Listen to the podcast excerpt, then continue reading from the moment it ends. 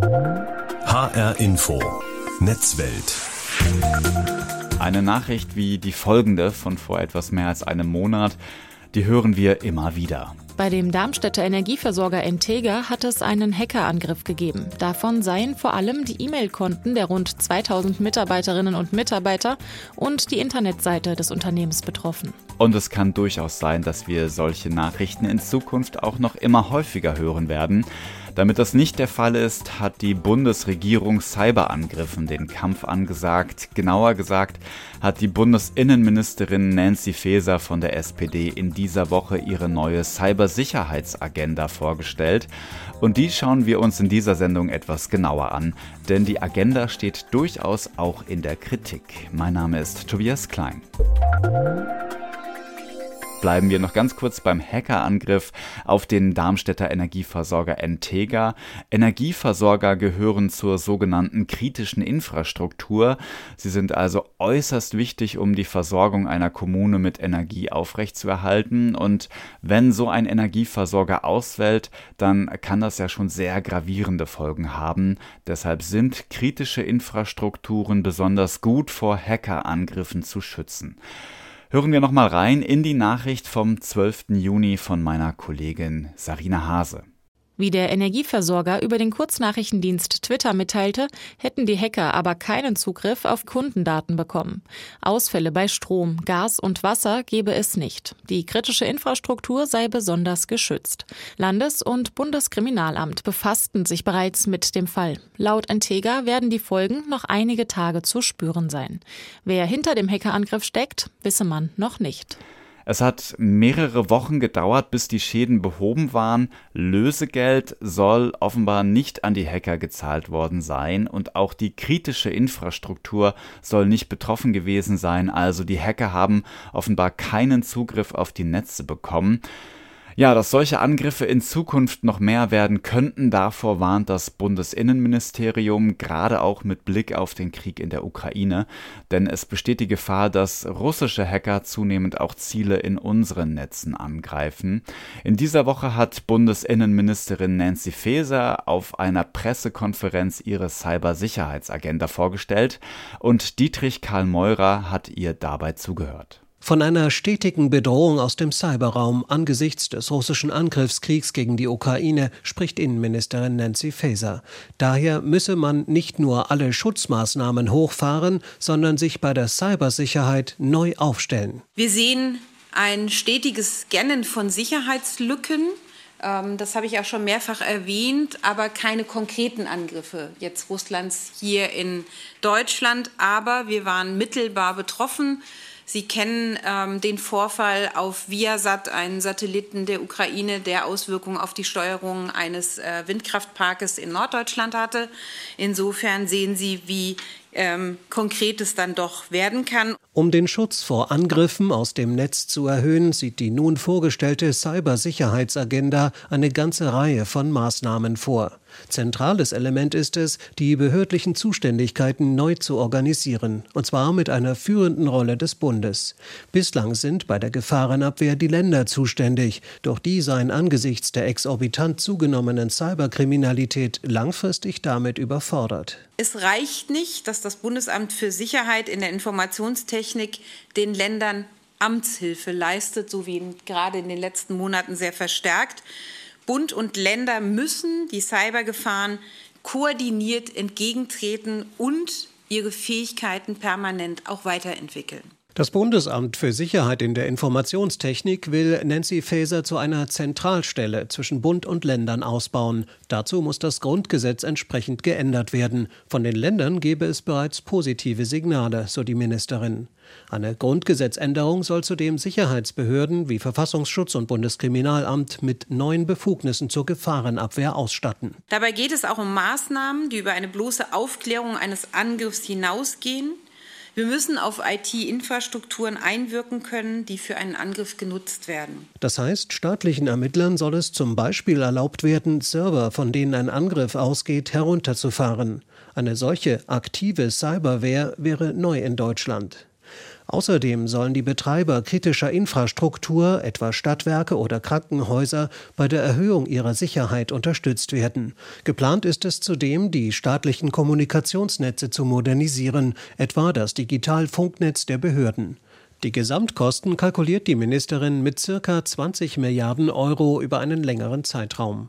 IT-Experten wie der Sprecher der Hackervereinigung Chaos Computer Club, Linus Neumann, halten die Agenda nicht für den großen Wurf. Informationssysteme des Bundes werden hier sicherlich besser gemanagt und besser geschützt werden.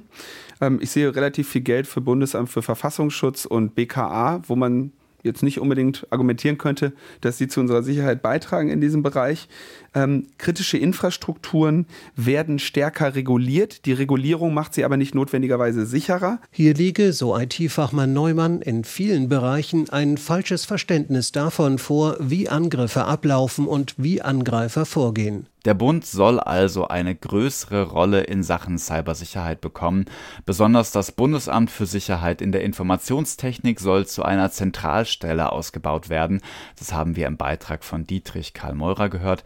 Wir haben es aber auch schon gehört, es gibt Kritik an der Cybersicherheitsagenda von Bundesinnenministerin Nancy Faeser und zwar unter anderem vom Chaos Computer Club, der diese Agenda nicht für einen sonderlich großen Wurf hält. Und äh, jetzt gehen wir auf diese Kritik nochmal etwas näher ein in der Sendung und werfen nochmal einen genaueren Blick auf die Cybersicherheitsagenda. HR Info Netzwelt. Und zwar mit Sven Herpich. Er leitet bei der Stiftung Neue Verantwortung in Berlin den Bereich internationale Cybersicherheitspolitik. Ich habe ihn für das Interview im Ausland erwischt und bitte es zu entschuldigen, sollte die Tonqualität an der einen oder anderen Stelle nicht ganz so gut sein. Ich habe Sven Herpich gefragt, ob es aus seiner Sicht Sinn macht, das Bundesamt für Sicherheit in der Informationstechnik zu stärken, so wie es Nancy Faeser vorhat.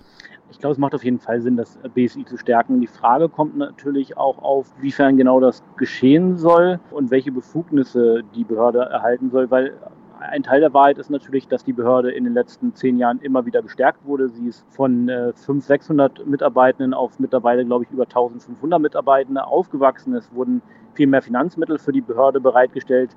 Gleichzeitig ist es aber auch so, dass in den letzten Jahren jedes Mal, wenn der Lagebericht vorgestellt wird, hören, dass die Gefährdungslage auf gleichbleibend hohem Niveau ist. Das heißt, äh, wir müssen hier definitiv auch noch mehr machen. Und da ist halt die Frage, reicht es einfach nur mehr Finanzmittel bereitzustellen oder müssen wir auch noch an anderen Schrauben drehen?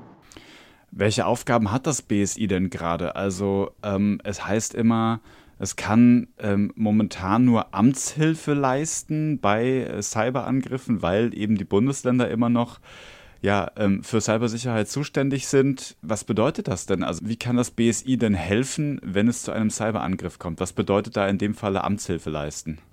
Es kommt natürlich immer darauf an. In allererster Instanz ist die Aufgabe des BSI, die Bundesbehörden zu schützen und bei ihren Aufgaben zu unterstützen, was Cybersicherheit angeht. Dann kommt natürlich die Kooperation mit der Wirtschaft hinzu, zum Beispiel bei kritischen Infrastrukturen, um da bestimmte Hilfen bereitzustellen und aber auch Sensibilisierungsmaßnahmen, Informationen für die Öffentlichkeit bereitzustellen. Bei dem in der Cybersicherheitsagenda genannten Punkt, also der Zusammenarbeit zwischen Bund und Ländern, geht es darum zu schauen, welche Dienstleistungen und Produkte kann das BSI jetzt schon anbieten und sollte es zukünftig anbieten und wie kann die Zusammenarbeit mit den Ländern, auch die rechtlichen Rahmenbedingungen vor allem so gestaltet werden, dass beide Seiten davon am meisten profitieren. Aktuell ist es wirklich so, dass es da noch einige Schranken gibt, inwieweit das BSI hier wirklich tätig werden kann, zum Beispiel welche Daten übermittelt werden können oder welche Produkte und Dienstleistungen bereitgestellt werden können. Und hier gilt es, das Ganze zu mainstreamen und auch zu ermöglichen, dass es möglichst effektiv ist. Das heißt nicht nur, dass das BSI den Ländern helfen soll, sondern auch, dass die Länder untereinander gucken sollen, ob es da Spezialisierungsmöglichkeiten gibt. Denn nicht jedes Bundesland muss für sich selbst jede Dienstleistung und jedes Produkt selbst entwickeln, sondern kann vielleicht auch in der Zusammenarbeit im, im Länderverbund, sage ich mal, äh, da einiges gestemmt werden, wenn man sich da gegenseitig aushilft. Und ich glaube, das soll ausgelotet werden und hier soll deswegen die Zentralstellenfunktion des BSI aufgebaut werden, um das zu koordinieren, aber auch um natürlich die großen äh, Produkte und Dienstleistungen, die das BSI bereits erbringt, eben auch den Ländern anbieten zu können. Die Amtshilfe Damit ist vor allem abgezielt auf das, was wir zum Beispiel in Anhalt-Bitterfeld gesehen haben, eine Kommune, die vor einem knapp einem Jahr Ziel eines Cybervorfalls wurde, nämlich von Kriminellen, äh, wo die Daten verschlüsselt wurden und wo unter anderem die Bundeswehr eben Amtshilfe geleistet hat. Ähm, das BSI hat hier im Rahmen seiner Möglichkeiten, rechtlichen Rahmenmöglichkeiten, ein Mobile Incident Response Team zur Verfügung gestellt. Und äh, das ist natürlich punktuell so möglich, aber wenn man hier flächendeckender und breiter die Länder unterstützen will, dann muss man natürlich darüber reden, wie das geht und wie man zusammenarbeiten kann und den entsprechenden Rechtsrahmen auch schaffen. Das heißt, wie kann so eine Zentralstelle dann ähm, am Ende wirklich aussehen, die da immer angesprochen wird? Also was heißt es, das Thema Cybersicherheit zu zentralisieren? Momentan haben wir ja so die Situation, Sie haben das angedeutet, dass die Bundesländer im Grunde alle für sich selber zuständig sind, möglicherweise auch alle irgendwie ähnliche Kapazitäten vorhalten. Wie kann man das gut auflösen? So richtig detailliert ist das ja noch nicht bekannt, aber was glauben Sie, was da kommt und was da gut wäre? Also ich glaube, was, was gut wäre, wäre, wenn man schaut, welche Länder und welche, welche Fähigkeiten die Länder schon haben und welche Fähigkeiten das BSI als Bundesbehörde hier hat und äh, wie man sich dort eben absprechen kann, dass da die Sachen möglichst nicht parallel gebaut werden, sondern so, dass sie möglichst sinnvoll sind. Aber das führt natürlich auch dazu, dass die Länder, die sind ja schon äh, mit Hessen und Niedersachsen aktuell, glaube ich, im Nationalen Cyberabwehrzentrum vertreten, dass man halt auch auf operativer Ebene eben Informationsaustausch und so weiter miteinander abstimmt. Das führt über welche Informationen gibt man weiter und wann gibt man sie weiter, natürlich auch dazu, in welchem Format gibt man weiter, dass man in einheitlichen Formaten arbeitet. Also das Ganze wirklich zu streamlinen und die Zusammenarbeit dort zu ermöglichen. Ähm, ich gehe stark davon aus, es gibt ja schon ein Konzeptpapier innerhalb des Innenministeriums und des BSI, wie das, wie das zu tun ist. Ich stelle mir aber vor, dass man erstmal eine Bestandsaufnahme macht, äh, was haben wir schon, was brauchen wir und wer kann es bereitstellen und danach dann eben die Prozesse modelliert und den Rechtsrahmen, also den Rechtsbedarf, den Rechtsbedarf oder den Rechtsetzungsbedarf vor allem auf Länderebene klärt und dann eben den, die Rahmen, Rechtsrahmenbedingungen entsprechend setzt. Ich kann mir zum Beispiel vorstellen, dass eben äh, Informationen über einen Vorfall in einer Kommune über das Land dann direkt über das BSI oder über das Nationale Cyberabwehrzentrum mit den anderen Ländern verteilt werden, damit dann man quasi in Echtzeit äh, schauen kann, wo vielleicht ähnliche Vorfälle gerade noch in Deutschland passieren, damit man auch schneller koordinieren kann und Unterstützungsleistungen eben gegenseitig sich bereitstellen kann. Ich glaube, da sind wir aktuell noch relativ weit von weg, aber das wäre so ein Bereich, wo es hingehen könnte, so ein wirklich übergreifendes Lagebild, vielleicht sogar in ähm, fast Echtzeit. Also ist das aus Ihrer Sicht äh, total richtig und auch wichtig, so eine Zentralstelle zu schaffen? Also wir müssen Cybersicherheit zentral angehen. Ist das aus Ihrer Sicht, ist das richtig oder ist das der falsche Ansatz? Ich glaube, Cybersicherheit und, und hier vor allem die eher operative Cybersicherheit zentral zu koordinieren und es über das BSI zu tun ähm, und das Ganze in den Ländern zu verwurzeln, halte ich für, für das richtige Vorgehen. Denn wir brauchen hier unbedingt die, die Schnelligkeit und die, Effektivität der besten Dienstleistungen und Produkte, um der Cybergefährdungslage Herr und Frau zu werden.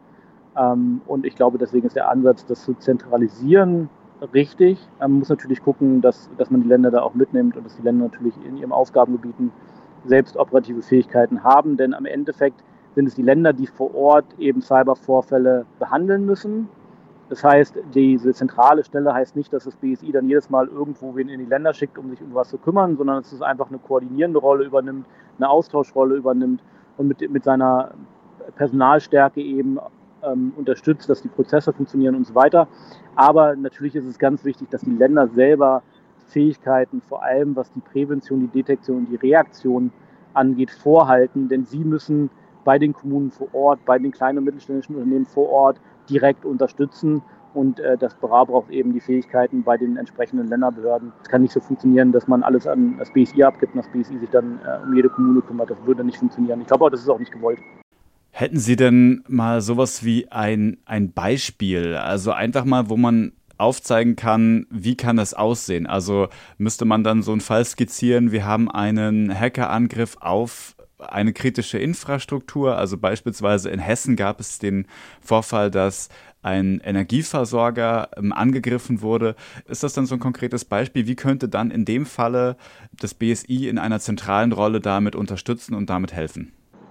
Da gibt es unterschiedliche Möglichkeiten. Also zum einen ähm, könnte das BSI dann oder in der Austauschplattform, wo das BSI mit drin ist, könnte die Information weitergegeben werden, damit die anderen Bundesländer Kritisversorger, die in einer ähnlichen Branche unterwegs sind, darüber direkt zu warnen, dass es gerade in Hessen ein, eine Cyberoperation gegen einen, äh, einen Versorger gab, ähm, der ist so und so gelagert. Und dann sollte man die eigenen Versorger in den eigenen Bundesländern auch informieren, um sie zu warnen, weil vielleicht die gleichen Kriminellen oder Nachrichtendienste eben auch hinter den kritischen Infrastrukturen in diesen Ländern hinterher sind. Gleichzeitig könnte das BSI in diesem Fall dann eine Unterstützungsleistung anbieten, zum Beispiel ein Mobile Incident Response Team rauszuschicken. Aber das ist ja auch jetzt schon möglich. Was dann auch möglich wäre, ist natürlich, dass andere Bundesländer sagen, zum Beispiel Niedersachsen, wir haben hier Spezialwissen in dem Bereich. Äh, liebe Hessen, ihr habt das, nehmen wir mal an, nicht. Wir schicken euch gern ein, zwei Leute rüber oder bieten euch ein Produkt oder eine Dienstleistung an, die ihr gerade nicht habt, aber die ihr gerade für diesen Vorfall braucht. Und das Ganze eben so smooth zu modellieren als Prozess, dass es nicht irgendwie Monate oder Jahre dauert, sondern dann wirklich bei einem Vorfall aktiv ausgetauscht und getriggert werden kann. Also das heißt, es geht ja auch wirklich um eine schnelle Reaktion, dass man schnell darauf reagieren kann und um eine Koordinierung und wahrscheinlich auch darum einfach zu wissen, was haben wir eigentlich für Kapazitäten und was haben wir für Manpower, die wir dann da einsetzen können oder wie können wir sozusagen diese ja, unsere Kapazitäten dann auch in die richtigen Wege leiten, damit dieser Hackerangriff dann möglichst schnell vereitelt wird. Ja, ich glaube, ich glaube, es sind auf drei Ebenen, das ist richtig, auf drei Ebenen. Einmal die Gefährdungslage, einen besseren Überblick über die Gefährdungslage zu bekommen. Also es gibt natürlich, das BKA veröffentlicht jedes Jahr einen Cybercrime Report, das BSI veröffentlicht jedes Jahr einen Lagebericht zur Cybersicherheit in Deutschland, wo auch die Erkenntnisse der Bundeswehr einfließen.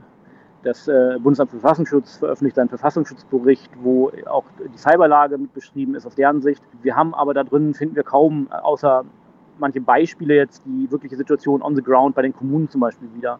Das heißt, ein erster Schritt dieser Zentralisierung ist natürlich eine Bestandsaufnahme der Gefährdungslage und zu verbessern, herauszufinden, was ist die aktuelle Lage. Jetzt nicht nur akut bei einem Vorfall, sondern so die generelle Trends, wo geht es hin, wer ist betroffen, was ist betroffen, wie viel ist betroffen und das Ganze mal vernünftig aufzustellen, sodass wir ein wirklich besseres Lagebild bekommen. Das klingt jetzt banal, aber es ist etwas, was uns fehlt. Das Zweite ist, ja, natürlich zu gucken, welche Fähigkeiten halten welche Länder und das BSI vor, sowohl abstrakt, nämlich Vorfallsbearbeitung oder Detektion, aber auch relativ konkret Fachwissen in bestimmten Soft- oder Hardware-Bereichen.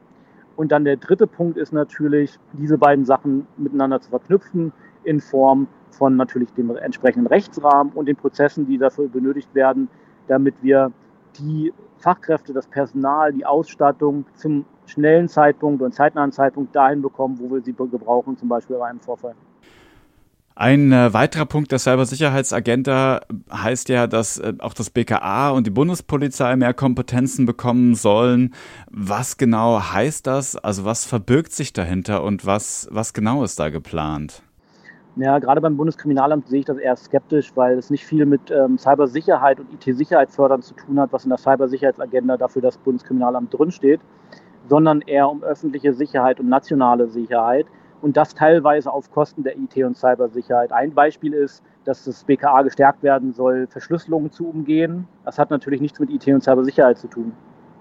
Sondern eher das Gegenteil. Ein anderer Bereich ist, ich glaube, es wird so schön Automotive IT genannt. Dahinter versteckt sich halt vor allem die Möglichkeit des Bundeskriminalamts, moderne durchdigitalisierte äh, Kfz und auch Lkw besser abhören zu können. Nämlich ohne jetzt irgendwie das ähm, mobile Einsatzkommando dahin zu schicken, damit die einen Sender anbringen, sondern das Ganze vielleicht auch sogar aus der Ferne machen zu können.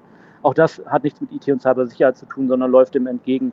Und der dritte Punkt, auch da ist es, verhält es sich sehr ähnlich ist äh, die, die, Bekämpfung des Kindermissbrauchs ein sehr wichtiger Punkt, hat aber wieder nichts mit IT und Cybersicherheit zu tun, sondern hier soll unter anderem geht es um die Chatkontrolle, das heißt das Ausleiten von Nachrichten aus ansonsten sicheren Nachrichtenübermittlungsdiensten wie WhatsApp oder Signal oder Streamer. Auch hier wieder geht es darum, IT und Cybersicherheit zu unterminieren, um öffentliche Sicherheit oder nationale Sicherheit herzustellen.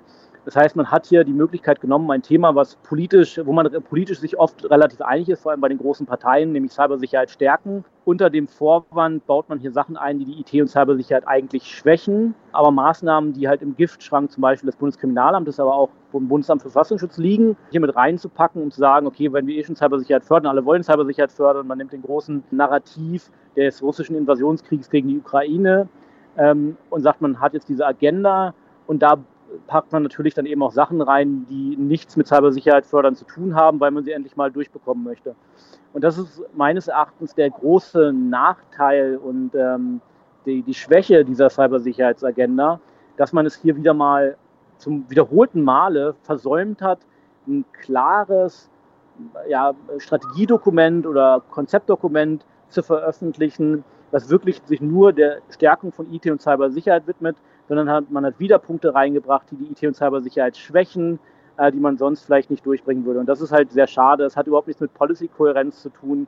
Und ähm, das zieht sich mittlerweile seit vielen, vielen Jahren durch die Politik des Innenministeriums. Und ich bin ehrlich gesagt relativ traurig darüber, dass es selbst die neue Innenministerin, die aus dem Haus der Sozialdemokraten kommt, hier versäumt, ähm, das Ganze mal gerade zu ziehen, sondern einfach diese strategische Linie und diesen strategischen Fehler ihres Vorgängers weiterzuführen. Sie müssen vielleicht noch mal ganz kurz einen Satz dazu sagen oder auch ein bisschen mehr sehr gerne, was das bedeutet, dass es der Cybersicherheit entgegenläuft. Also das hat ja damit zu tun, dass wir da mehr oder weniger in so einem Falle dann Sicherheitslücken schaffen, beziehungsweise wenn wir Verschlüsselung auflösen beispielsweise, dass dann weniger Sicherheit da ist für den Einzelnen. Ist das so richtig erklärt oder wie würden Sie das, in welche Worte würden Sie das fassen? Also was genau läuft da sozusagen entgegen der Cybersicherheit?